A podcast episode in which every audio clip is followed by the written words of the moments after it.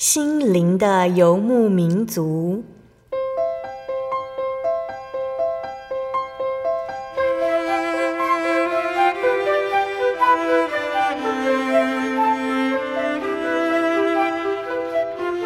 在这个谁都不管谁的后现代社会里，每个人的心灵都是游牧民族。成长的过程就是寻找的过程。每一颗漂泊的心灵，其实都在寻找生命的绿洲。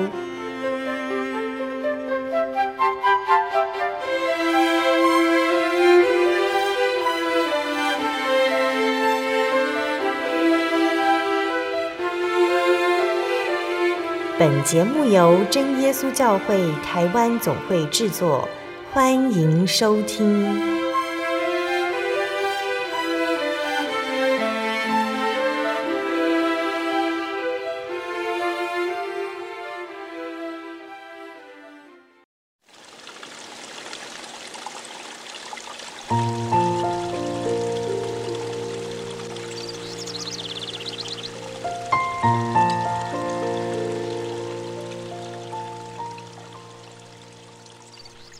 所在空中的听众朋友们，大家平安，欢迎收听今天的心灵的游牧民族，我是贝贝。大家这个星期过得愉快吗？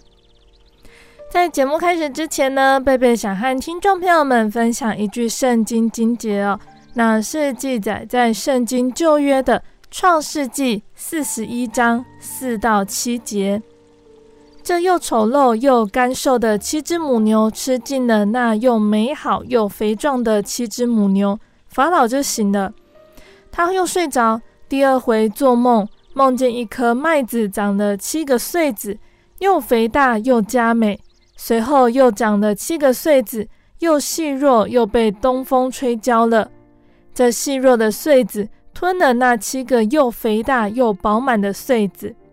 法老醒了。不料是个梦。亲爱的听众朋友们，不知道大家是不是还记得这个故事呢？这个故事呢，是贝贝曾经分享过的有关于约瑟的故事。约瑟被哥哥们卖到埃及做奴隶，却又受到人家诬陷下到监牢里面去。但约瑟虽然在监牢里面，可是神仍然看顾他，神让约瑟有解梦的能力。在法老做了这两个奇怪的梦之后，约瑟得到了机会，可以在法老面前解梦，并且离开监牢，成为埃及的宰相。那我们刚刚说的这一段经节，就是法老他所做的两个梦。法老他做的很糟糕的梦，他看见了几只又丑又瘦的母牛，把肥壮的母牛吃了。不久又梦到七个细弱的穗子，吞了七个饱满的穗子。当法老差人来问约瑟，问他说：“这两个噩梦是什么意思呢？”法老可能也没有想到约瑟会对他说什么。约瑟告诉他，埃及将有七年的好收成，随即接着七年干无的饥荒，除非百姓未雨绸缪，否则将会民不聊生。真神对法老还有埃及的子民很好，让他们有机会预做准备，提防即将到来的艰困时光。那这个故事告诉我们什么呢？神告诉我们，前方将有险阻，还有苦难，但是我们可以亲近神，并且思想他的爱，借此预做准备，他会照顾我们。所以，也愿我们能够这样子向耶稣祷告：亲爱的主，我知道每个人都会遇到难关，请帮助我未雨绸缪，时时亲近你，作为预备。并且在灾难临到的时候，能够坚定信仰，依靠你，有盼望，等候你的开路。阿门。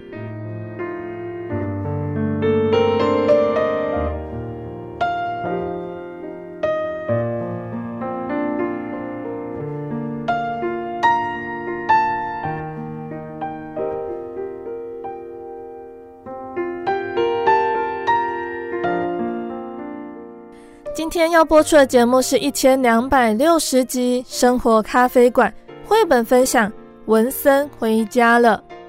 今天的节目中，贝贝要来和听众朋友们分享《文森回家了》这本呢，由杰西莎·贝格利还有艾伦·贝格利合作完成的绘本故事。故事说到了文森，他是一只住在货轮上的猫咪，他的日子过得还不错，随时都有新鲜的鱼吃，还能够整天追逐甲板上的海鸥。到了晚上，文森会静静看着那些船只指引方向的满天星斗。货轮游历了世界各地。却不曾在名为家的港口停下。文森一直很好奇，家到底是个什么样的地方呢？直到有一天，船靠了岸，船员也纷纷回到自己的家。文森第一次踏上陆地，也终于找着自己的家。那这会是一个什么样的故事呢？我们先来聆听一首诗歌，诗歌过后，贝贝就会来分享这一本绘本故事。贝贝要分享的诗歌是赞美诗的四百五十六首《归家》。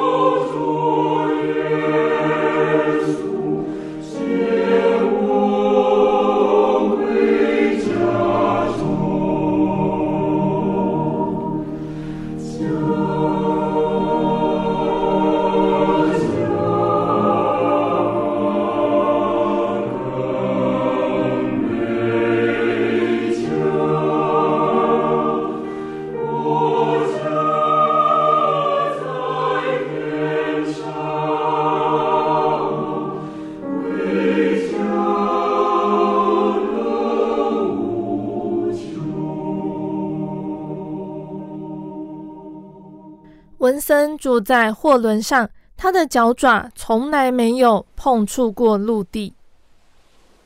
船上的生活还不错，随时有新鲜的鱼可以吃，整天都能追着海鸥跑。夜晚标示船只方向的星空，美得超过他的想象。文森想做什么就做什么，大家似乎都不太在意他。多玛斯货轮将货品从一个港口运往另一个港口。他们将在上吉巴装船的巧克力送往挪威，把佛罗里达的橘子送到爱尔兰卸货，总是来来去去，从不停留。文森喜欢旅行，崭新的地方令人兴奋，每个地方都有不同的风景。不过，他只能远远的欣赏。每停靠一个港口，船长都会收集纪念品，并且将它们陈列在自己的船舱。那是文森最喜欢的地方。所有想得到的地方，他们似乎都去过了。只有一个地方例外。船上的二副说：“就算我们航行到很远的地方，只要一想到家，就让人安心。”大副也说：“我等不及要回家了。”船上的厨师更是说，全世界最有异国风味的食物也比不上家里的饭菜。只要一回家，我就不想再离开了。文森心里想：家是什么地方呢？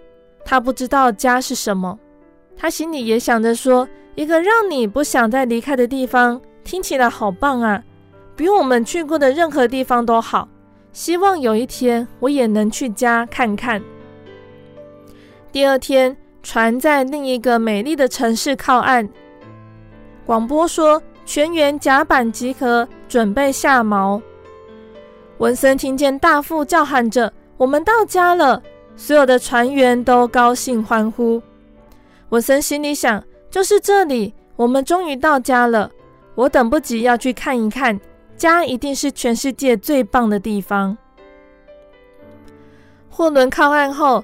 文森马上跑到船边的围栏，向外张望。这座城市看起来很普通啊，为什么家这么特别？就在这个时候，他看见一位船员背着粗帆布袋在街上行走。文森心里想：我应该跟着他，这样就能去看看家为什么这么棒了。他跟着那位船员走了好一会儿，来到一栋建筑物。船员一打开门。一群人便高声欢呼：“欢迎回家！”文森静静的看着所有人亲吻、拥抱船员，他心里想：“这就是家。我还以为家是一个令人惊奇的新城市。”文森在窗边看了好久，看着他们一起吃饭、欢笑和聊天，他们看起来都好开心。文森离开了。在附近绕了很长一段时间，他看了好几扇窗子，里面的情景都一样，所有的窗户都在说明同一件事。文森心里想：家原来不只是一个地方，那里还有爱你的人。我想，我根本没有家。文森走来走去，抬头望着寂静的夜空，至少星星一直在那里。就在那个时候，他听见一个熟悉的声音。船长说：“小家伙，原来你在这里！我一直到处找你呢。你从来没有离开船上过。”船长抱起文森，搔搔他的下巴，又摸摸他的肚子。船长对文森说：“我们回家吧。”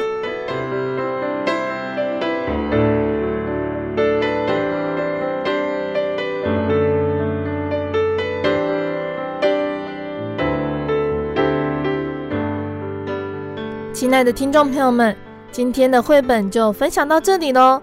今天贝贝和大家介绍《文森回家了》这一本绘本故事，让我们想到了什么呢？漂泊的人生中，人人都向往一个遮风避雨的港口，能够把自己和重要的人紧紧系在一起。这些港湾，有些称为家人，有些称为朋友。那不论我们对家的想象如何，一个让心靠岸的地方，一直都是人们永恒的渴望和追求。那这本绘本，它缤纷的色调渲染出这个世界的多彩多姿，也让我们读者去看见家就是心爱之人的所在之处。那对于这个家，不知道听众朋友们是怎么定义的哦？有的人评论说，家最终所指涉的不是一处生活的地方，而是那些能够让你充分感受生命力的人。家不仅是和爱关系。聚集还有归属有关，也是我们毕生的追求。那对于文森回家了这本绘本的作者杰西莎·贝格利还有艾伦·贝格利来说，他们对于家又有什么样的想法呢？那其实呢，杰西莎她在年幼就经历父母离异，十七岁又丧父。那艾伦从小到大都在不断搬迁中成长。对他们两个人来说，一个属于自己安定又温暖的家，一直是他们内心非常强烈的渴望。因此，当他们两人在艺术学院相遇之后，很快便有了携手一起建造家庭的计划。他们理想中的家，并不在乎有形的外壳和地点，而是一个属于他们能够一起经营生活还有人生的地方。于是，两个人自学校毕业之后，就在西雅图的空中城堡安定下来，展开他们的居家与创作生活。那文森回家这个故事，就是从他们一起画画的工作桌旁窗户开始的。那扇窗户可以望见停泊港口大小船只的窗户，也是他们休息时一个很重要的地方。有一天呢，当杰西莎端着咖啡凝视窗外即将入港的货轮时，艾伦正好以他们家的猫文森为主角，画完一张流浪猫翻倒垃圾桶的分格漫画。于是，原本就喜欢互相脑力激荡、抛接故事想法的贝格利夫妇，便在一来一往的讨论中呢，将这两个元素还有他们对于家的感受和思考融合成了这个故事。他们不仅用作品帮助读者思考，还有了解家的意义与价值，也看见家人间的关系与相处方式。那也透过了创作这本书的过程，做了很好的示范。文森这只生活在货轮上从未登岸的猫，尽管随着大船游历世界各地，看尽各种美丽惊奇的风景，却从来没有被认真注意和看待。更不曾好好被爱过。这艘四处漂泊航行的船是他生活的居所，却不是他的家。他也不知道成天被那些船员挂在嘴边的家到底是什么。于是，在货轮靠岸，船员纷纷回到各自的家以后，创作者呢便以这只对家毫无所惜的猫，借由他的观察、感受还有思考。为我们凝聚还有建构家的概念。原来住在家里的人会互相拥抱和亲吻，一起吃饭、聊天、看书、游戏，还有照顾宠物。原来家所指涉的不仅是一个地方，更是一群彼此相爱的人。货轮的漂泊无定，还有家的安定归属，在这个故事的前后形成强烈的对比哦。不仅呢是形成故事戏剧化的转折，也凸显了家的真正意义。那亲爱的听众朋友们，对我们来说，家是什么样的存在呢？那贝贝其实无意探究大家的身家背景呢，只是想告诉大家，不管我们是什么样的人，不论年龄、性别、工作资历、家庭背景、外表和个性，甚至是不同的生活际遇。都要记得，耶稣的爱是长阔高深的。耶稣就是我们的家，他愿意接纳我们每一个人。在圣经的格罗西书三章十一节，神的爱与恩典临到世上的众人，在此并不分希腊人、犹太人、受割礼的、未受割礼的、化外人、西古提人、为奴的、自主的。唯有基督是包括一切，又住在个人之内。即使我们有很多的缺乏，先天不足，后天失调，神仍然是看顾我们、爱我们，甚至要将加倍的体面给我们。耶稣能够倾听、同理我们的感受，他就是造我们的神。像是在希伯来书四章十五、十六节这里说。因我们的大祭司并非不能体恤我们的软弱，他也曾凡事受过试探，与我们一样，只是他没有犯罪。所以，我们只管坦然无惧地来到施恩的宝座前，为要得怜恤、蒙恩惠、做随时的帮助。我们外在呈现出的不一样呢，或许会导致旁人对待我们的方式有差异。可是天上这位真神，他却是公平公义的，他对我们的爱是不变的，他的慈爱与真理是一样的，不会因为我们和别人不同，或者是觉得身世不如人，就不爱我们。神对我们是包容接纳的，当我们因为和世人不一样而遭受委屈误解的时候，都要记住，天上还有一位真神愿意接纳帮助我们。就如同有些听众朋友们很熟悉的圣经中浪子回头的故事，小儿子将父亲所分给他的财产花光之后，在异乡穷途潦倒。当他醒悟过来，又回到他父亲那里去，他的父亲无条件的接纳他。那位父亲的角色，其实说的就是耶稣。而我们也要记得，不管我们拥有着什么样的背景际遇，在我们的心里、家里。都要祈求耶稣成为我们的家人，成为一家之主，愿意时时亲近耶稣，顺服他的话语。也像浪子回头的故事里面，我们当中呢，或许有的人是像小儿子一样，而有的人像是大儿子。两个儿子在故事中都有一些缺点，还有软弱。可是耶稣是家里的父亲，是一家之主，他的爱包容小儿子，也安慰了大儿子。一家人才能够彼此相爱。贝贝想和听众朋友们分享一首诗歌的歌词。歌词说：“当耶稣进入我心，成为我的主，我也祈求主耶稣成为我家之主。当耶稣进入你心，成为你的主，你当祈求主耶稣成为你家之主，让主爱充满在每个家庭，在基督里，使我们成为一家人。”耶稣基督今天就要住在你家，你是否愿意基督为你家之主？基督的家庭充满喜乐的泉源，有着诗歌的赞美，充满着真神的祝福。蒙福的家庭充满感恩的献祭，有着包容和怜悯，充满着真神的恩典。那这首诗歌呢，是真耶稣教会的一位传道人所写的歌词。也愿我们每个人都能够这样子立志，让耶稣进入我们的家庭，一起分享主耶稣这份美好的恩典和爱。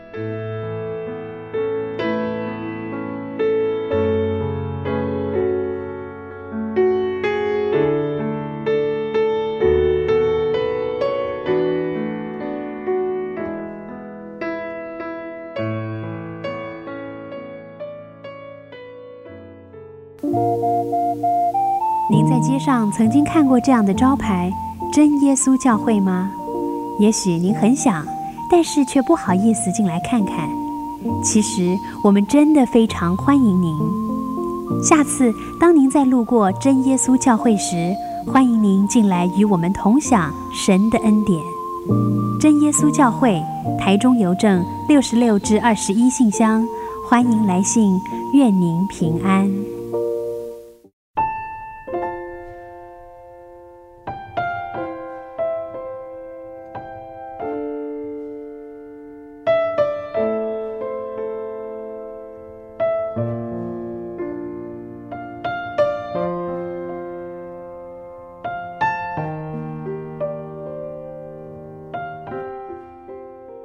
亲爱的听众朋友们，欢迎回到我们的心灵的游牧民族，我是贝贝。今天播出的节目是一千两百六十集《生活咖啡馆》绘本分享《文森回家了》。节目的上半段，贝贝和听众朋友们分享了一本叫做《文森回家了》的绘本故事。借由绘本告诉我们家的美好。在圣经中，耶稣也告诉我们，他已经在天国为我们预备好了家。耶稣说：“在我父的家里有许多的住处，若是没有，我就早已告诉你们了。我去，原是为你们预备地方去。我若去为你们预备的地方，就必再来接你们到我那里去。我在那里，叫你们也在那里。”愿我们都能够怀抱将来与耶稣同住的这份盼望，努力奔跑人生路，依靠耶稣的引领，直到尽头。那节目的下半段，贝贝要再来和大家分享圣经故事，欢迎听众朋友们继续收听节目哦。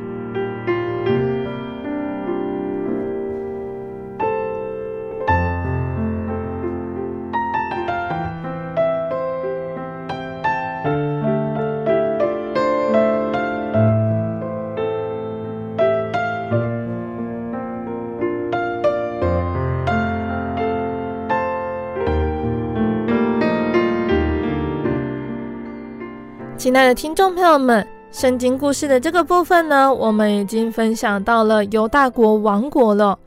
那在上个月开始呢，贝贝和大家分享的是在犹大国王国末期，受到巴比伦多次的攻击，掳走了许多的百姓。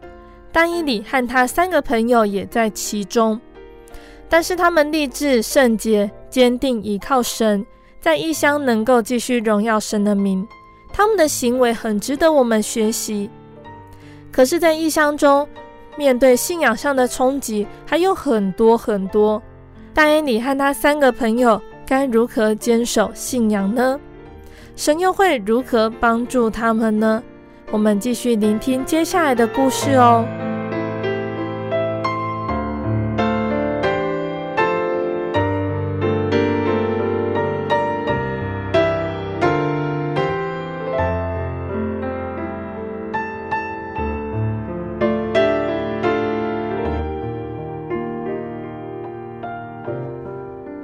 上个月我们说到了巴比伦王尼布甲尼撒做了一个梦，巴比伦对于梦是相当重视的，因此尼布甲尼撒要求所有的谋士、术士要说出他做的这个梦，并且加以解释。所有人都做不到，只有但以理在他三个朋友同心代祷之下，他在国王面前顺利说出梦的内容，并且解释出来。尼布甲尼撒在听了但以理解梦之后，认识了真神的大能。那尼布甲尼撒他没有忘记他在梦中见到的巨像，他越是想着他的时候，他就越希望造一个像，把它立起来，让全国人民都见到。这个像要全部用金子来打造的，而且它将会是一个巨大无比的金像。尼布甲尼撒便下令工匠开始造金像的工程。不久，他们便在巴比伦平原上把金像立起来。它比平常人高十五倍，在阳光照射下闪闪发光，灿烂夺目。尼布甲尼撒召集全国上下的官员，还有平民百姓前来参加开光典礼。他们要一同来敬拜金像。百姓在平原上排列成行，国王的主要大臣还有侍从站在前面，宫中的乐队在旁边等候，随时开始奏乐。跟着国王的传令官就站出来宣告，他大声宣告说：“国王的人民，一会儿你们就会听到角、笛、琴瑟，还有各样乐器的声音，你们要俯伏在地。”一同敬拜王立在你们面前的像。任何人如果不服从国王的命令，就要被丢进烧红的火窑去。全国人民一片肃静。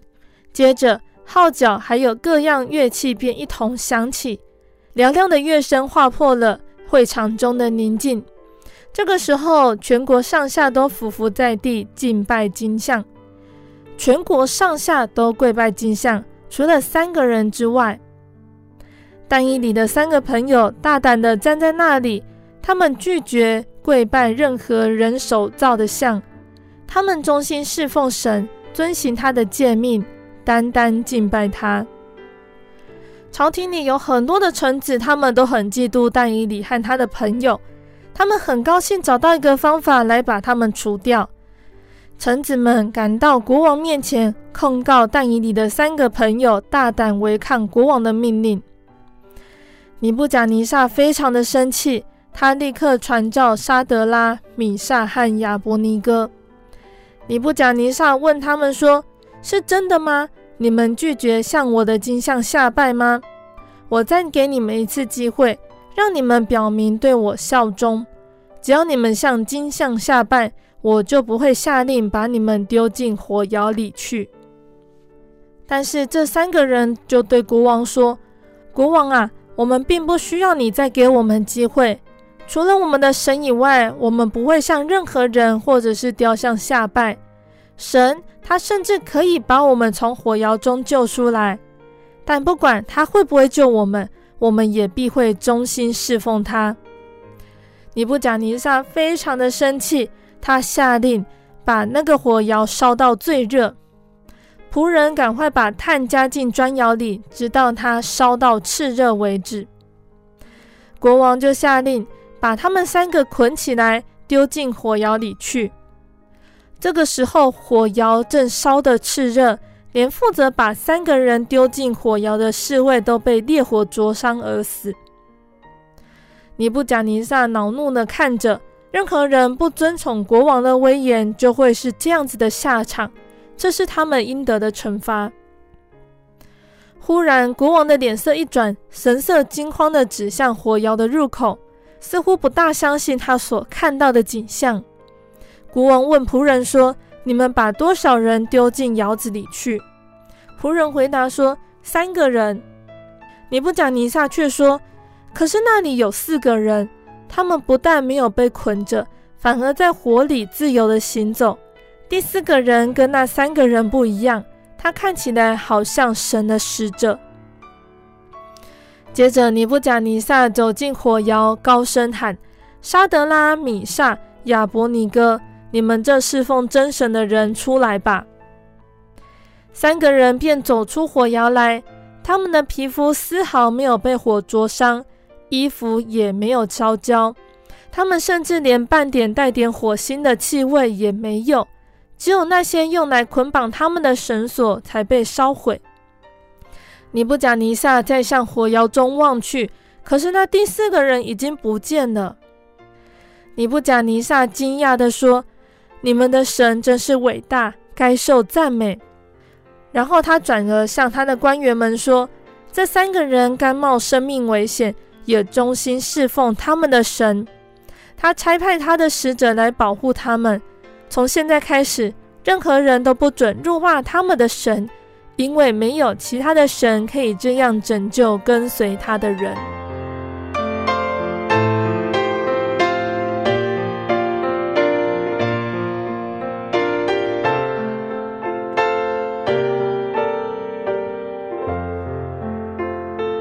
在这件事情之后呢，尼布甲尼撒他继续统治着巴比伦帝国。尼布甲尼撒对于自己的一切深感满足，各样事都很如意，无论是在战争或者是在太平盛世的时候。不久，他内心的平静给另外一个梦粉碎了。他立刻传召朝中的哲士来，恳求他们将梦解明给他知道。然而，没有人能够这样子做。当但以理进宫之后，尼布甲尼撒就对他说：“我晓得神将事情清楚显明给你知道。我要将我的梦告诉你。我看见一棵大树不断生长，直长到天上，世上每一个人都可以见到它，并且享用它上面甜美的果子。野兽在它的荫下休息，飞鸟在它的枝上筑巢。”忽然有一位天使从天上下来，他说道：“砍下那一棵树。”于是树被砍下，只留下树桩。后来这个树桩变成了一个人。天使宣告：这个人要像野兽那样在野外居住，他的心思也要变成野兽那样。天下各处的人都要知道，神管制这世界。尼布甲尼撒说：“我的梦究竟是什么意思呢？”但伊里听了，心里非常的不安，说不出话来。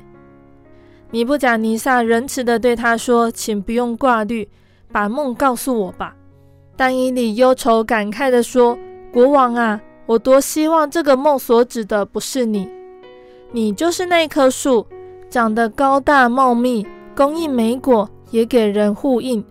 然而，如果你不承认神的伟大，他就会夺回你的权柄，你将会被砍下，变成疯癫。”你会像一头野兽那样生活，但是如果你回转向神，他必会再使你为大。国王啊，请接受这个梦给你的警告：你要以恩慈对待穷人，行事正直谦卑，那么这个灾祸就不会临到你的身上。然而，尼布甲尼撒很快的就忘记了但以理的警告。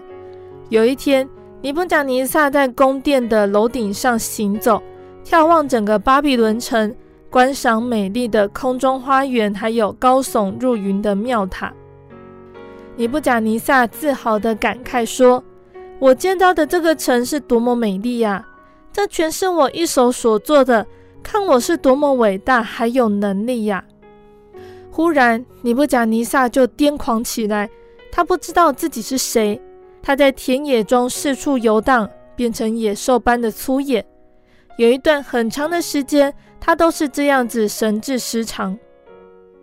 直到某一天，他的心思恢复正常，他才知道自己是谁。当他见到自己当时的光景，他才察觉到他并不是全能的，只有真神才配称为全能的。于是尼布甲尼撒谦卑下来，回到皇宫去。再次治理他的国家。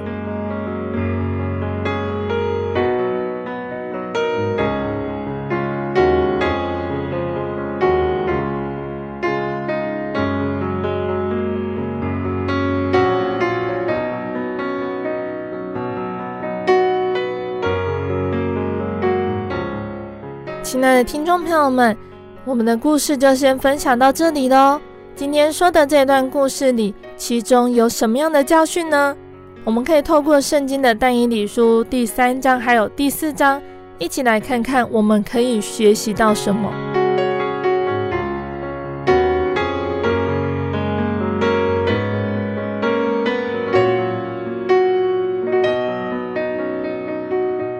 但以理书的第三章呢，我们可以看到的是急或不染的信心。但以理书的第三章五到六节，这里说：你们一听见角、笛、琵琶、琴瑟、笙，还有各样乐器的声音，就当俯伏敬拜尼布甲尼撒王所立的金像。凡不俯伏敬拜的，必立时扔在烈火的窑中。那但以理书的三章十六节到十八节就记载了但以理的三个朋友他们对于这个命令的回答。沙德拉、米萨、亚伯尼歌对王说：“尼布甲尼撒啊，这件事我们不必回答你。即便如此，我们所侍奉的神能将我们从烈火的窑中救出来。王啊，他也必救我们脱离你的手。即或不然，王啊，你当知道，我们绝不侍奉你的神，也不敬拜你所立的金像。虽然尼布甲尼撒威胁但以理的三位好友。”倘若他们不敬拜国王立的金像，扔火窑就是唯一的路。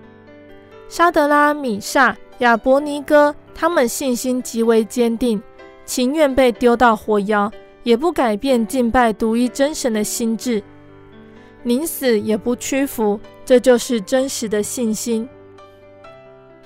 当我们身处恶劣环境的时候，如何操练敬虔？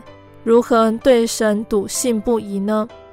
急或不然的信心究竟如何生发呢？面对逆境，不发怨言是首要的功课。如果有了负面的思想、怨天尤人，信心立刻就会产生动摇。人或许可以在短时间之内靠意志力来自我控制、自我要求，然而随着时间的推移，尤其是长期的信心操练，更是艰巨的考验。过往曾经经历神的同在与带领，靠着圣灵的帮助的体验，以此作为信心的基础，一次又一次的体验神、经历神，才能够深信神是我的依靠、我的帮助。信是未见之事的实底，相信神，除他别无拯救。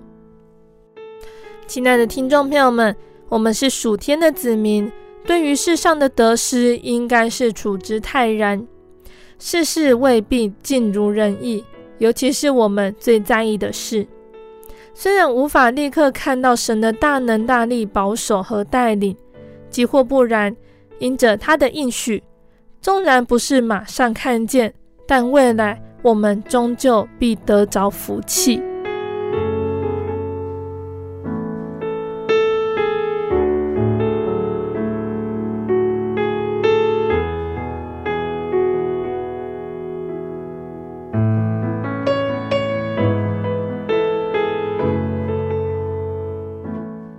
亲爱的听众朋友们，再来呢，我们要看到的是但以理书的第四章。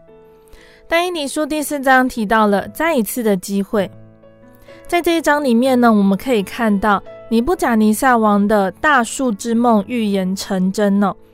正当尼布甲尼撒他开始夸耀巴比伦王宫是出自于他的大能大力，是为了彰显他的荣耀才建立的时候，他果真如同大树被发倒。被赶出王宫，与野地的兽同居，吃草如牛。经过七期后，终于晓得至高者在人的国中掌权，要将国赐予谁就赐予谁。日子满足，神使尼布甲尼撒王的聪明复归于他，给他一个机会，向全地宣扬神的全能是高过一切万有的。那行动骄傲的，他能使他降为卑。尼布甲尼撒王在经历七期的野地生活，并重新掌握王权后，恭敬乐意地分享他的经验还有体悟，欢喜地归荣耀给神。然而，我们可以想一下哦，当神真的给我们机会回头重新开始的时候，我们又会选择什么样的方式来继续生活呢？前几年有一部很红的电影哦，叫做《悲惨世界》。这部电影呢，是根据法国剧作家雨果他闻名世界的音乐剧来改编。剧中的主角囚犯尚万强，他的编号是二四六零一。当初他为了使侄子温饱而偷了一块面包，加上企图逃狱，在十九年的牢狱生涯之后，终于被警探贾维尔假释出狱。那尚万强的生活原本是一片晦暗。但是就在主教不仅不追讨他偷银器，甚至还送了他更贵重的银器之后，给了他重新做一个诚实人的机会。几年之后，上万强成了工厂老板，某一座城的市长，尽力助人。只可惜警探贾维尔始终不相信罪犯会成为好人，因此穷追不舍。不过神却不是如此哦，他给人时间悔改。他给人机会重生，他更等人重新归回正途之后，四人力量，能够带领其他人走向美善。只是当神真的给我们再一次的机会时，我们可能还是最初的我们，又或者很快的又沉溺于顺遂的生活，犯了经常性的健忘症。尼布甲尼撒王亲身体验到七奇的非人生活后，终于知道神的权柄是远超乎万有，但是七期这个时间点到底有多长呢？一个价值观的转变到底需要多久的时间呢？一个观念的建立又需要经过多少的亲身体验与磨练呢？只是我们总是期待着周遭的人可以一夕改变，像是当父母的人希望孩子可以马上改进。当老师的人要求学生限期改善，夫妻之间则是期望另一半可以赶快变成那个模样。有的时候扪心自问呢，我们明明那么渴望转变，但是常常却又不经意的走回过去。终于伴随着日子前行，经过锻炼，有一天我们真的不一样了。只是从今到未来的那一天，不晓得又过了多少霜雪，而我们却觉得，当我们给他人再一次的机会，他们没有立刻改善，就是辜负了我们给的机会。那么同理观之呢？我们到底辜负了耶稣给我们多少次的机会呢？耶稣寂寞的给了我们无数的再一次的机会，希望我们都可以靠主重新刚强站立。挥别过往的自己，那也愿神加添我们的心力，我们能够真的抓住那个宝贵的新的机会，也多一点耐心，等待那正努力航向再一次机会的人们。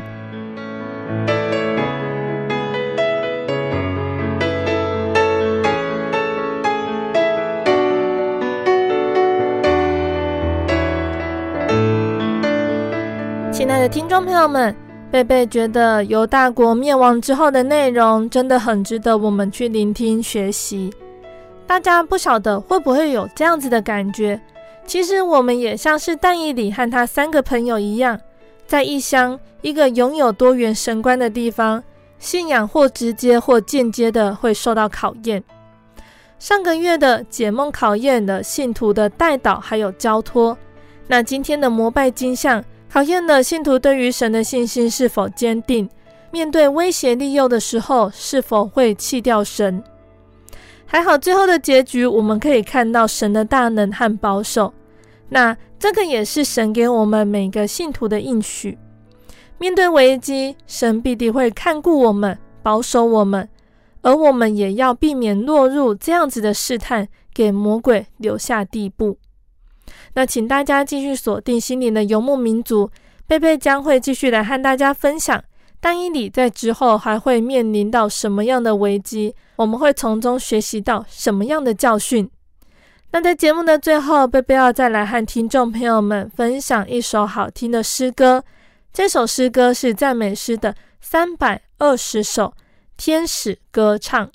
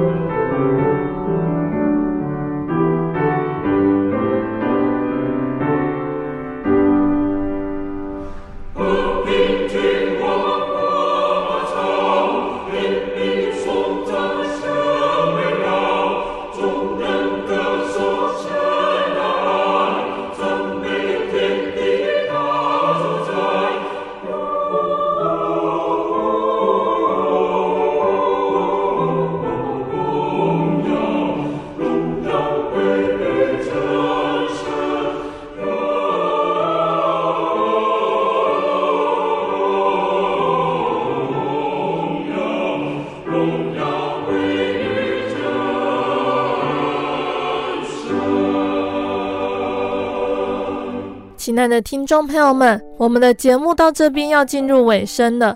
如果你喜欢今天的节目，欢迎来信索取节目 CD。如果你在收听节目之后，想要更了解真耶稣教会和圣经道理，欢迎来信索取圣经函授课程。来信都请寄到台中邮政六十六至二十一号信箱，台中邮政六十六至二十一号信箱，或是传真零四二二四三六九六八零四二二四三六九六八。诚挚的欢迎听众朋友们来到真耶稣教会参加聚会，一起共享主耶稣的恩典。谢谢你收听今天的节目，我是贝贝，我们下个星期再见喽。我的心是一只鸟，飞行介于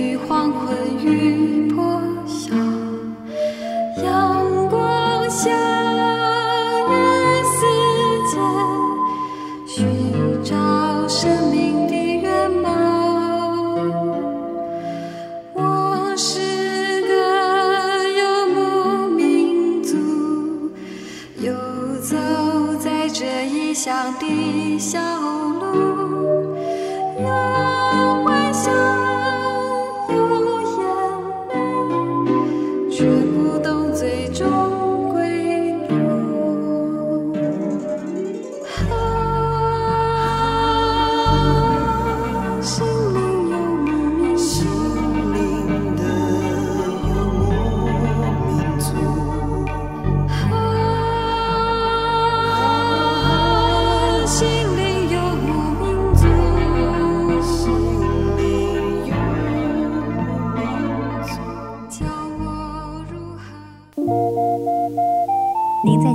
曾经看过这样的招牌“真耶稣教会”吗？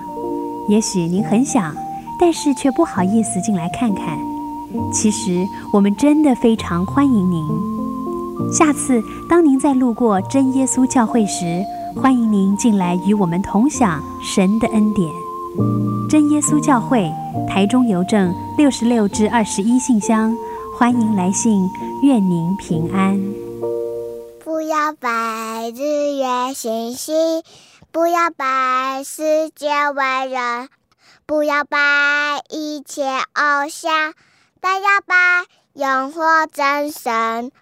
我们在天上的父，愿人都尊你的名为圣，愿你的国降临，愿你的旨意行在地上，如同行在天上。我们日用的饮食，今日是给我们，免我们的债，如同我们免了人的债，不叫我们遇见试探，救我们脱离凶恶。因为国度、权柄、荣耀，全是你的，直到永远。阿门。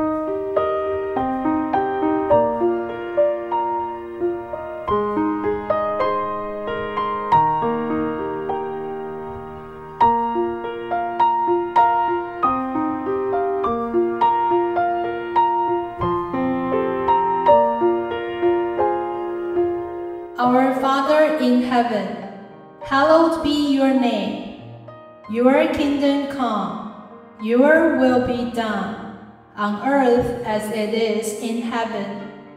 Give us today our daily bread. Forgive us our debts, as we also have forgiven our debtors. And lead us not into temptation, but deliver us from the evil one. For yours is the kingdom, and the power, and the glory forever. Amen。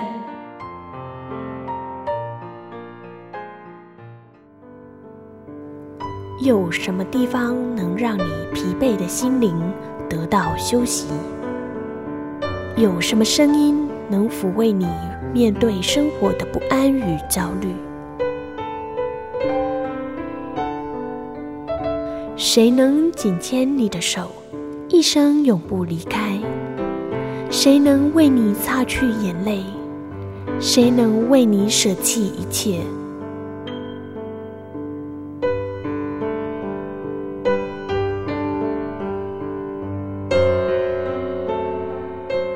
耶稣基督正等着您，等候您回到他的身旁，再次与他相认。